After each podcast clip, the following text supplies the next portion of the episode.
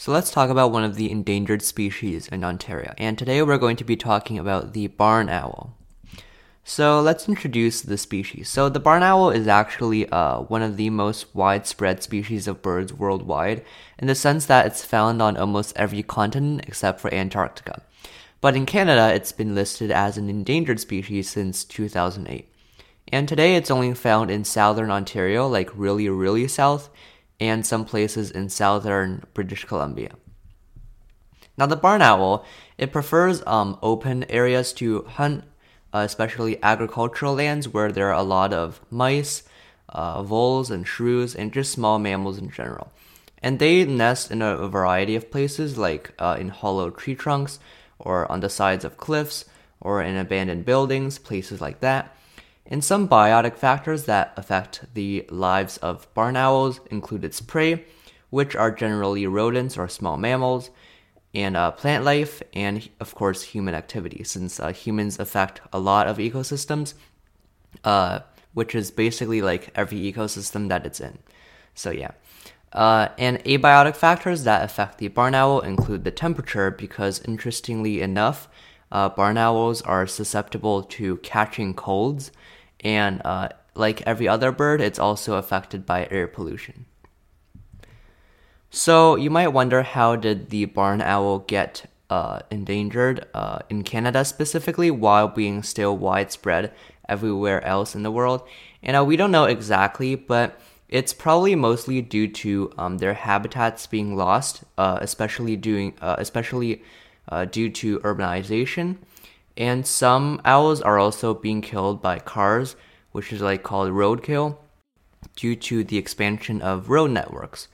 And as I said before, um, owls, uh, these owls are also susceptible to getting colds in winter. So uh, they are also susceptible to severe winters, which could be why that they are being driven out of Canada uh, in specifically because Canada, uh, the winters get pretty cold here. So it could be why. So you might wonder now what is being done to protect this awesome species and why do we need to protect this in the first place?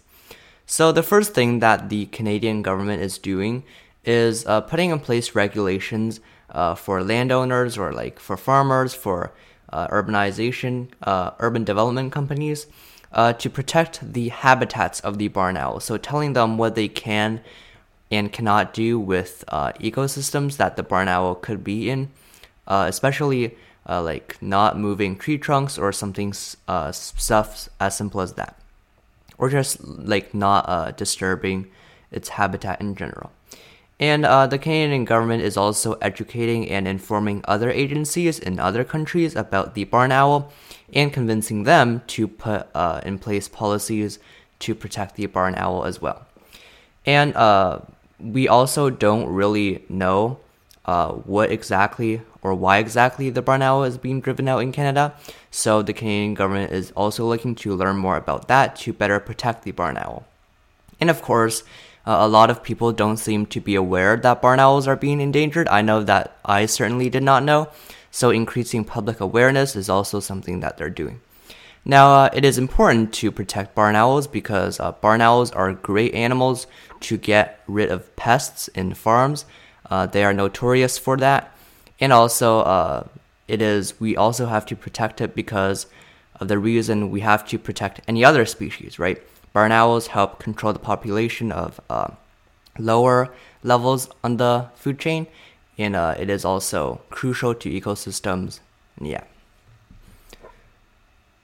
So here is a simple food web or food chain involving the barn owl. So the barn owl um, eats mice and uh, voles and shrews and those uh, and these are and these animals are primary consumers. So, and those animals eat uh, producers like nuts, which come from trees and shrubs, and grass, and uh, decomposers like earthworms, which feed on dead leaves.